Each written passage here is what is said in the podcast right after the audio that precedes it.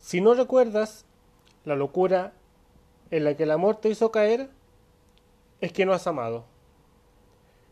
Esta frase que citamos el día de hoy es del famosísimo y reconocidísimo William Shakespeare, con el que le damos la apertura al capítulo, junto a la compañía como cada semana de mi amigo Elvis Javier. ¿Cómo estás, Elvisito? Hola Miguel, buenas, buenas. ¿Cómo están todos? Bienvenidos a un nuevo capítulo de Chile Solanos. Hoy con un tema romántico. Amoroso, romántico, lindo. Así como comenzó Miguel. Hoy vamos a hablar del amor, amor y el desamor. Bueno Miguel, hoy como ya dijimos en nuestro intro, vamos a conversar sobre el amor y el desamor son dos aristas muy intensas. Sí, intensas, pero bueno, tienen un punto de encuentro, el amor. Obvio. Entonces, sin amor no hay desamor. Sí, dicen por ahí que el amor es lo que mueve el mundo. Yo no pongo en duda eso. Eh, no sé, porque sospecho que el capítulo de hoy va a ser un poco corto, porque... Aún no sé amar. Eh, porque bueno, ese es un tema sensible para uno, bueno, particularmente para mí es un tema sensible y un tema bien profundo. Claro, sí, porque al final va dentro de tus emociones y dentro de tu, de tu psiquis, prácticamente.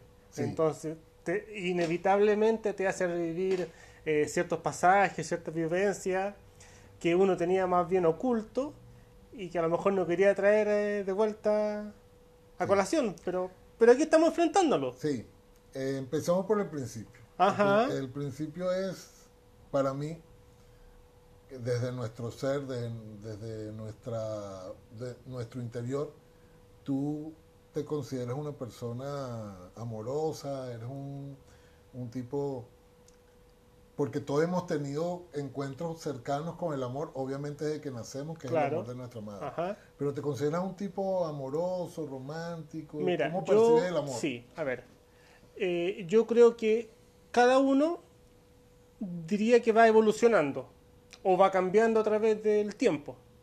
Entonces yo era una persona más bien fría, fría y calculadora. no, era una persona bien fría, como de, poco tacto, eh, no muy pendiente de ciertas cosas, eh, sin muchos gestos de, cariño, de, abrazar, de regalar cosas, de estar pendiente.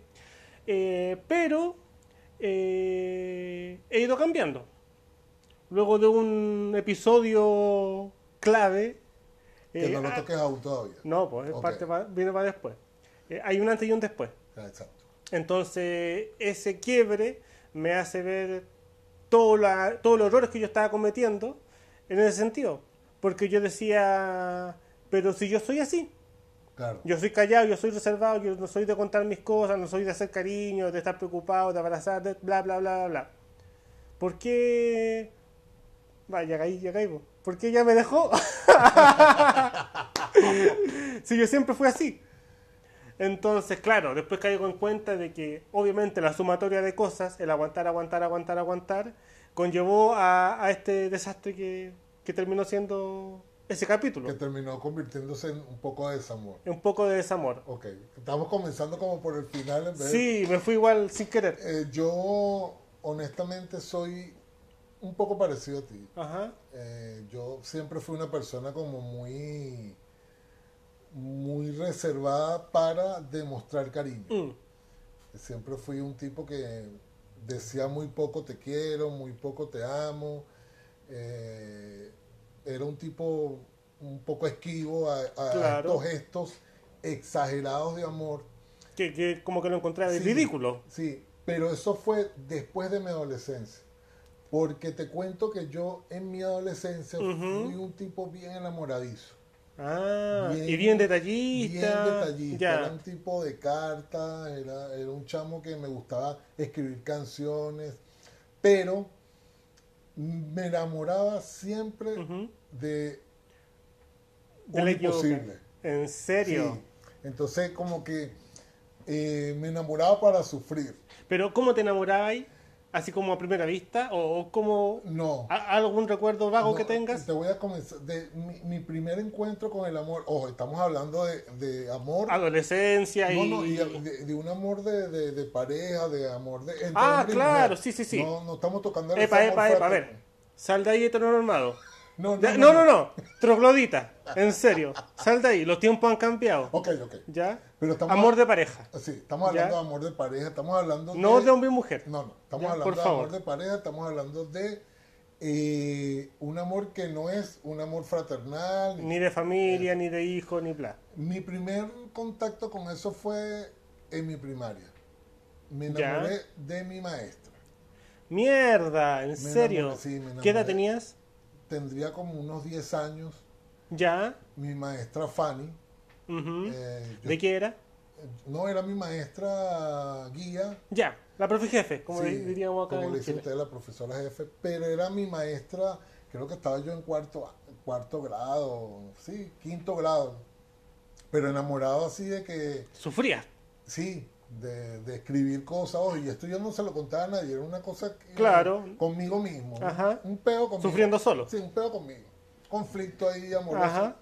Pero yo soñaba con ella, la miraba, la admiraba, porque su manera de, dar clases, su manera de sonreír, su manera de establecer contactos con nosotros, a mí eso me enamoraba. Me mm. enamoraba, me enamoraba. Y recuerdo que cuando se terminó el año escolar, que nos iban, nos iban a pasar este, para otra sección con otro profesor, con otra maestra, que era total y absolutamente distinta a lo que era ella. Eso a mí me, ¿Te partió el corazón? Me partió el corazón. Entonces tuve mi primer encuentro con el amor y con el desamor también. Porque luego yo la veía en el recreo pasar. Claro. Y, este, y mostrándole su cariño a los otros. A los otros niños. Y a mí me daba rabia, me daba Porque te abandonó. Claro, porque era mi maestra. Y mm. yo buscaba la manera como para hablarle y ella me veía obviamente como otro Como un niño más. Pero sí, yo estaba como enamorado de la tipa, enamorado de la tipa. Pero claro, este amor, tú sabes, de chamo, inocente, de admiración, de verla, wow. Y idealizarla. Claro. Porque era lo, lo máximo, o sea, claro. Sí, mira, a mí, igual tipín, no de la maestra igual, tipo 11, 12 años, eh, fue mi primer enamoramiento. No sé si llama a primera vista. Fue a primer olfato. te, pongo en contexto. Eh, no sé por qué era, pero habían una, como unos desfiles. ¿Ya? Unos desfiles. Entonces, del curso, o más bien del colegio, iban como unos representantes. No sé por qué, yo estaba ahí metido. ¿Ya? Entonces íbamos a la, a la plaza de armas de, la comuna, de la Pintana, eh, a hacer el desfile. Y ahí estaba el alcalde y, no sé, algunas autoridades para desfilar frente de ellos. En ese desfile, recuerdo que era eh, época como de invierno, otoño-invierno, y hacía frío. ¿Ya? Entonces había una niña ahí, que era del otro curso, del otro séptimo, del otro octavo, más o menos, que estaba con nosotros. Y estábamos en el grupo y yo, bueno, súper vergonzoso, yo no hablaba nada. Y ella va y me pide mi chaleco, porque tenía frío. Entonces yo... Bueno, cabe destacar que chaleco para ustedes... Chaqueta, que... Es una chaqueta, ¿no? Una chaqueta. Para nosotros un chaleco es, otra cosa, pero ok, está bien. Ya. Le paso el chaleco, chaqueta o lo que sea. Eh, y ya, perfecto.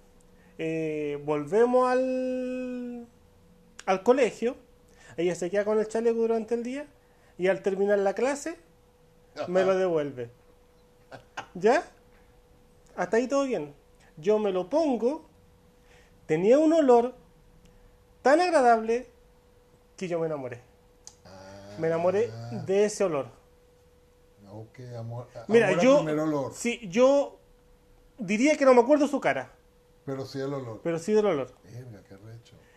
Entonces, eh, ella me pasa el chaleco, todo el tema, y unas compañeras de mi curso me ven. Oye, ¿por qué estás hablando con la...? Ni siquiera me acuerdo el nombre, mira, para que veáis. Con la tanto, no, no, que el chaleco, bla, bla, bla. Ah, ya. y al día siguiente o, sobre la misma, eh, mis compañeras me preguntan, pero ¿y te gusta? No sé.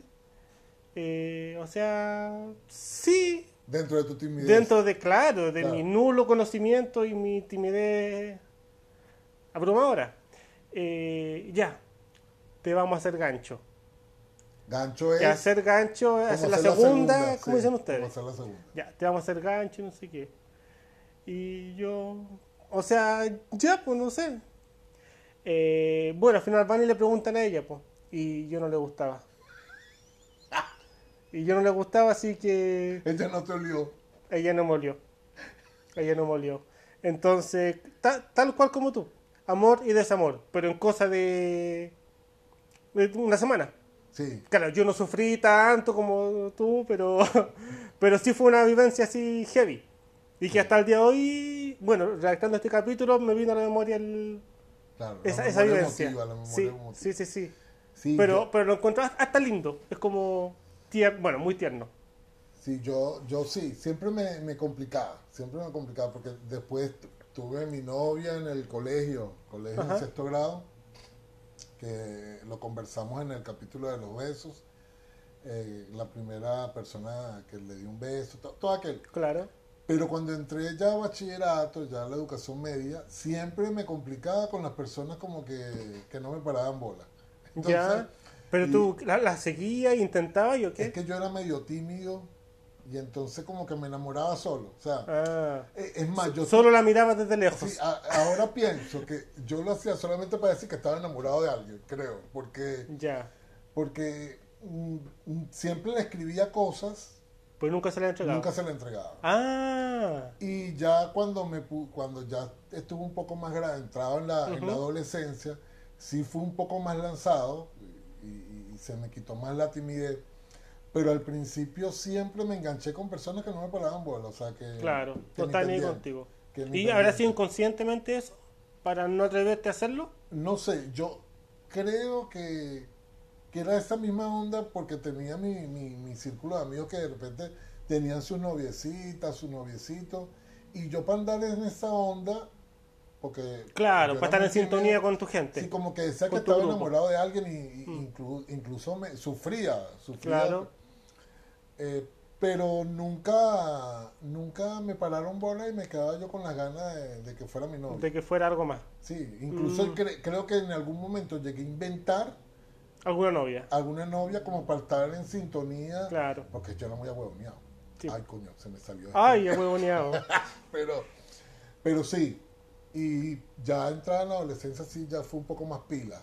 Ya, más vivaracho. Más vivaracho, sí. Por favor, me trajo, chileno. Me, trajo mis consecuencias, pero... sí. claro, papá los 15. Sí, entonces, este, sí, entré ya en, en, otra onda. Mm. Pero ahora bien, Ajá. hablando de, de, amor y desamor aquí, en tu opinión, ¿sabes que hay mucha gente que dice que el que no sufre no ama? Ya, vale. ¿Tú estás de acuerdo con eso? A ver, no te sabría decir al 100%, pero si tú sufres, no, a ver, no tendrías por qué llegar a sufrir. Sí, sí, sí. Porque supone que, se supone que el amor no es sufrimiento. Se supone que debería ser, como dice la frase, que no valga la pena, que valga la alegría. Claro. Pero, cuando es un amor no correspondido, o, que cuesta, que no sé qué, eh, claro que se sufre.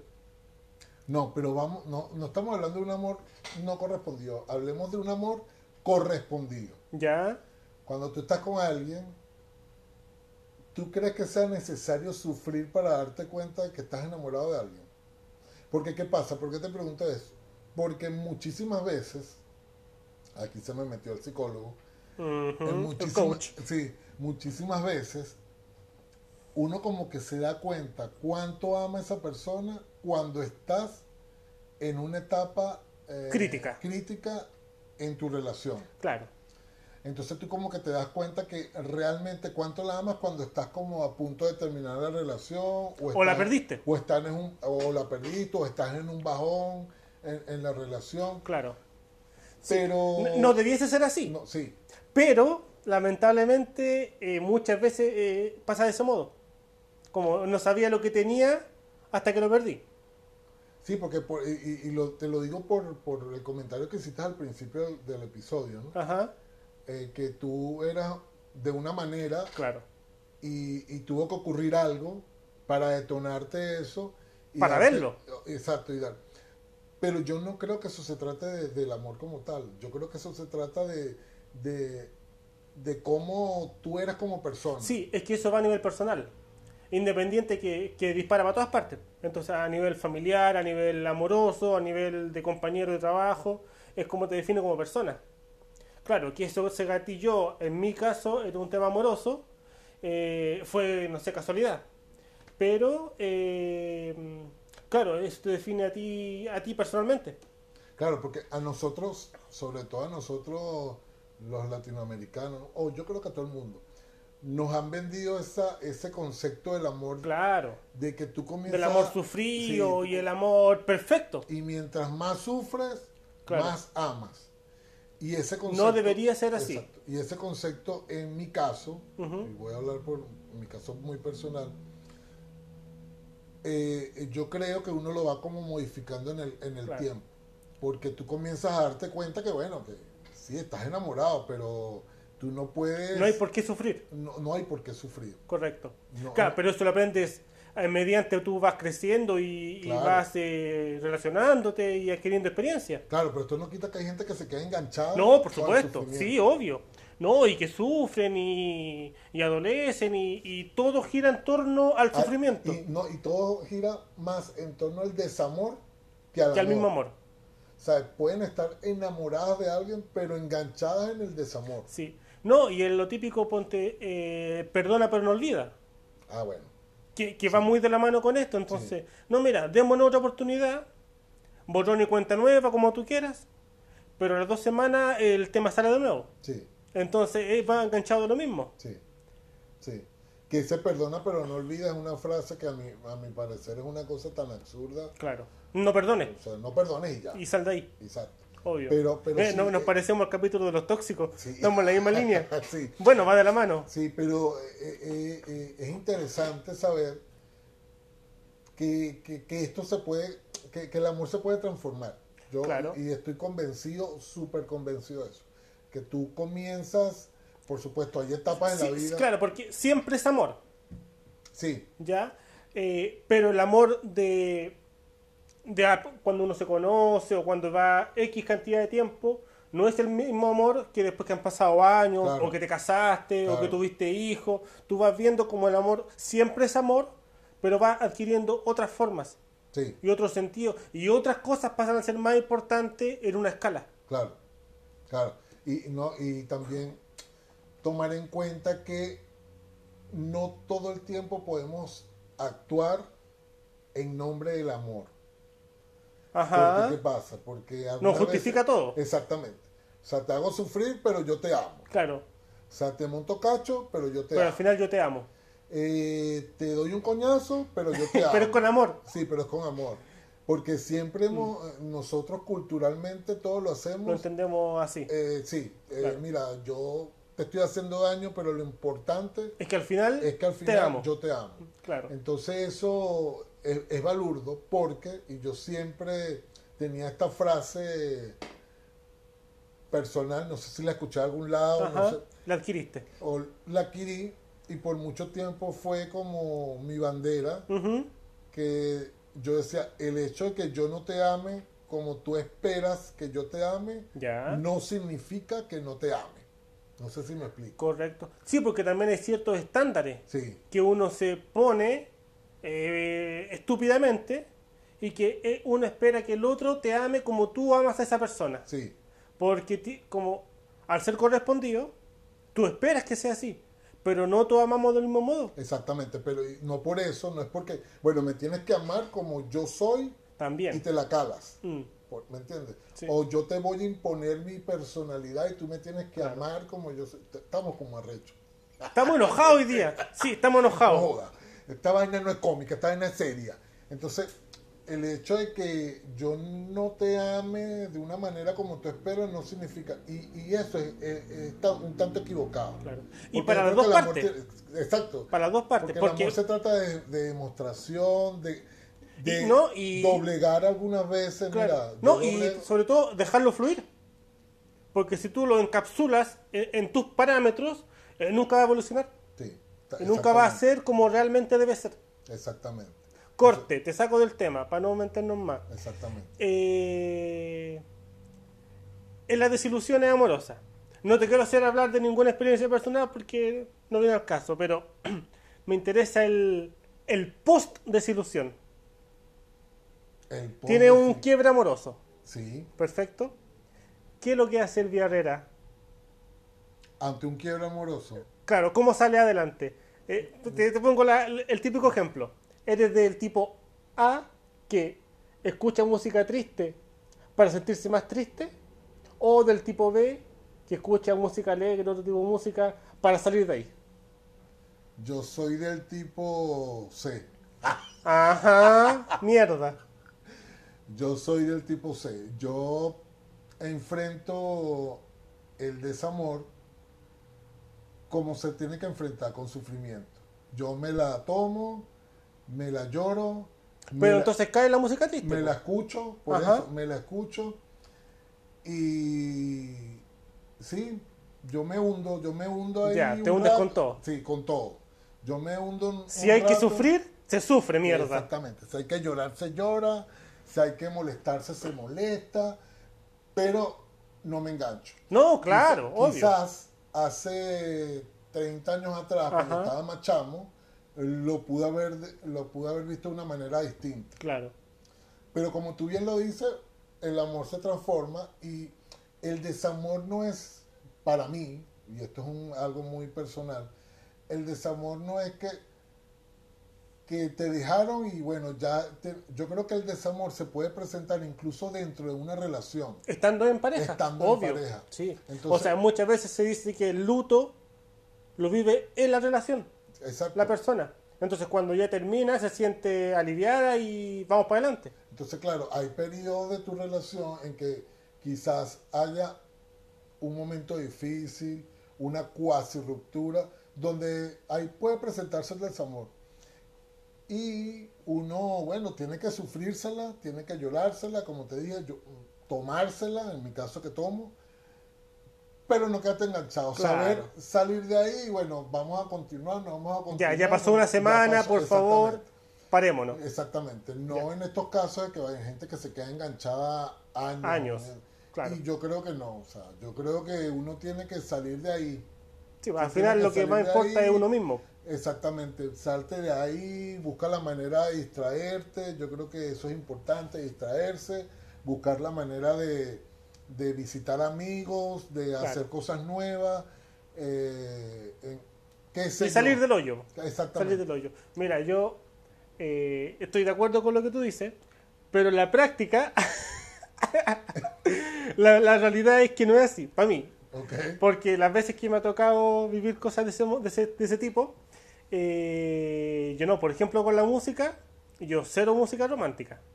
Ah, ok, haces todo lo contrario. Sí, entonces como, bueno, yo bien dije en el, en el capítulo piloto, que lo invitamos a escucharlo si no lo han escuchado, okay. Eh, yo soy medio rockero. Ah, ok. Entonces todos mis playlists, después de la ruptura, son del rock más pesado que pueda escuchar. Ok. Para no entrar en, en ese pozo de depresión. Y como que este tema lo evito porque, ay, qué fastidio, llorar y no sé qué. ¿Pero has llorado? Sí, claro. He llorado solo. Lo que, en mi habitación. con la luz apagada. en posición fetal. sí, este, pero ha salido de ahí. Sí, claro. No, pues, o sea, yo lavado como los primeros días y después ya así caigo. Mira, Miguel, yo, ay, y llevamos ya varios minutos, pero antes de terminar, yo quiero tocar esto que para mí es muy importante. Tócame lo que quieras. eh, fíjate, ¿Tú crees que hay una diferencia en cómo amamos los hombres y cómo aman las mujeres? Honestamente. Yo creo que sí. Ok. No tengo fundamentos. Desarrolla la idea. pero tampoco tengo dudas. Desarrolla la idea. Yo creo que sí. eh, el hombre, el hombre es muy eh, carnal. El hombre es muy carnal en, en, el, en el amor, por el amor. O sea, la mujer puede ser más, no sé si sentimental será la palabra, a mi punto de vista. Eh, no sabría cómo, cómo desarrollarlo un poco más, me pillaste con la pregunta. Este, pero, pero definitivamente tú crees... Yo creo que amamos de modo distinto o sentimos de modo distinto. Ya. Yo creo, y aquí yo sé que me van a caer encima mucha gente, yo definitivamente creo que amamos de maneras distintas. No sé, porque con todas estas cuestiones de ahora, esta evolución que tenemos tan desacelerada. Claro, uno igual tiene uno muy la idea aún del, pasado. Esta igualdad tan marcada que hay ahora en ciertas cosas. No sé si, si, si este comentario vaya a herir susceptibilidades, pero yo sí creo que amamos distinto. Mm. Yo creo que los hombres, aparte de lo que tú dices que somos más carnales, este, nosotros en mi experiencia, sabemos diferenciar mm, el amor como tal del, placer carnal. Y es muy machista este comentario quizás, ¿no? No idealizamos tanto. Yo creo que el punto está en la idealización. De la pareja. no, tanto de la pareja, sino de la, incluso del amor, como tal. ¿Ya? Yo creo que la mujer eh, conecta todo su sentido, su alma, su pensamiento, su corazón, cosa que a mí me parece bellísima y espectacular. Porque yo creo que es la manera real de amar. Conecta todo, conecta sus emociones, su cuerpo, su sexo, su pensamiento, todo en, torno a esa persona. ¿Y el hombre? El hombre. el hombre. Conecta el corazón por allá y el huevo por acá.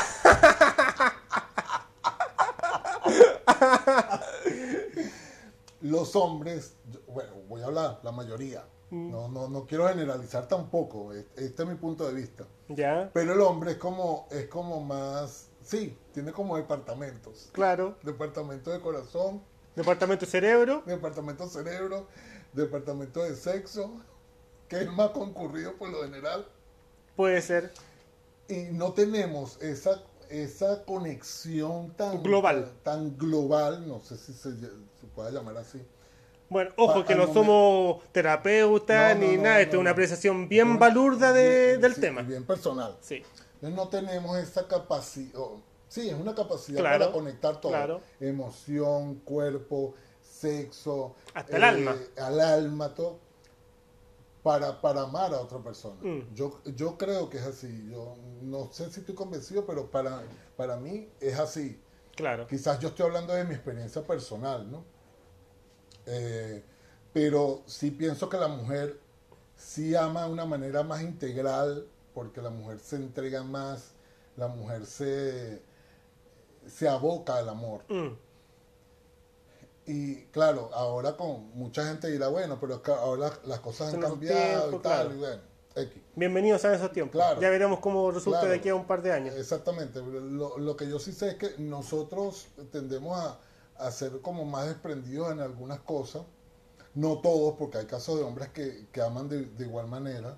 Ah, claro, obvio, si no es una, generalidad. claro, de una manera más, más entregada. Más. Mm. Lo que sí creo que está basado todo en la idealización del amor como tal. Claro. Y, yo ahí creo que sí tiendo como a criticar un poco eso. O sea, tú no puedes idealizar ni al amor ni a las personas. Lógico. O sea, las personas tienes que verlas como personas. Como son, con sus defectos y sus virtudes. Y, y, así lo que hiciste y así acéptalo. Exactamente. Porque, porque es lo que hay. Nadie es perfecto y nadie va a cambiar toda su forma de ser por ti. Sí, si, si quieres que esa persona cambie, eh, no, sal de ahí. No, es porque realmente no, quizás no la ama o no la ama como... yo siento que aquí nos van a comentar muchas cosas, ¿no? Muchas cosas en nuestra contra, pero es verdad. Pero no, bienvenidos sean los comentarios. porque si tú amas Porque al final de, esto aprendemos. Claro, si tú amas a alguien, algo de esa persona en ese momento te, te cautivó, te atrapó. Entonces querer cambiar, yo sí creo que uno tiene que doblegar en algunas cosas, negociar. Hay que ir mediando. Hay que ir mediando. Pero no imponerte no esperar cambiar a la otra persona, no, no esperar que esa persona te ama con la misma intensidad que quizás tú amas, porque no todos no todos andamos en la misma sintonía en ese, en ese sentido. Algunas veces una persona, que estoy de acuerdo que hay que demostrar, hay que demostrar el amor. Hay que, hay que abocarse a los detalles, hay que... claro, no, y hay que trabajarlo día a día. Claro, y, hay que, mira, estoy aquí, estoy aquí mm. amándote. Quizás, quizás no con la misma intensidad algunas veces, porque bueno, no somos máquinas. pero estoy aquí. Pero estoy aquí. Eco. Eh, eh, eso, eso es importante. Pero, pana, querer cambiar a otra persona o que para, para garantizar tu amor, yo creo que eso ahí no, no, va.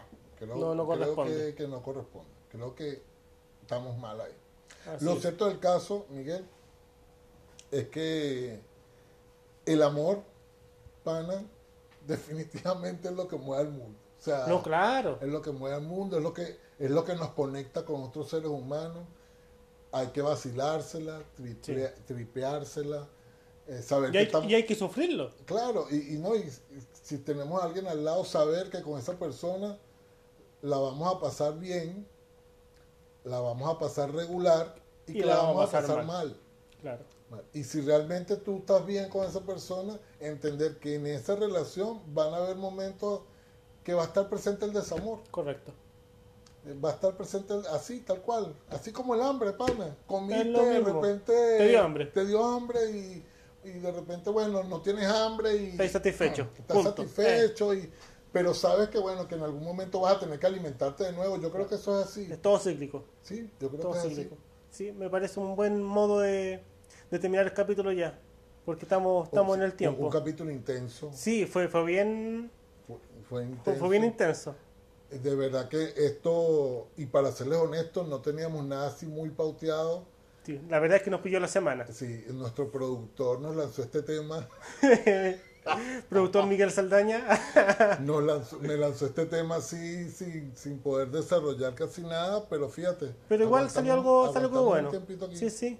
Eh, a ver, eh, ¿le damos el cierre? Sí. Le damos el cierre. Ok, muchachos, eh, gracias por escuchar. Sigan recomendándonos, compártanlo con, con su gente. que de a poquito vaya creciendo el proyecto, porque hay, hay varias ideas.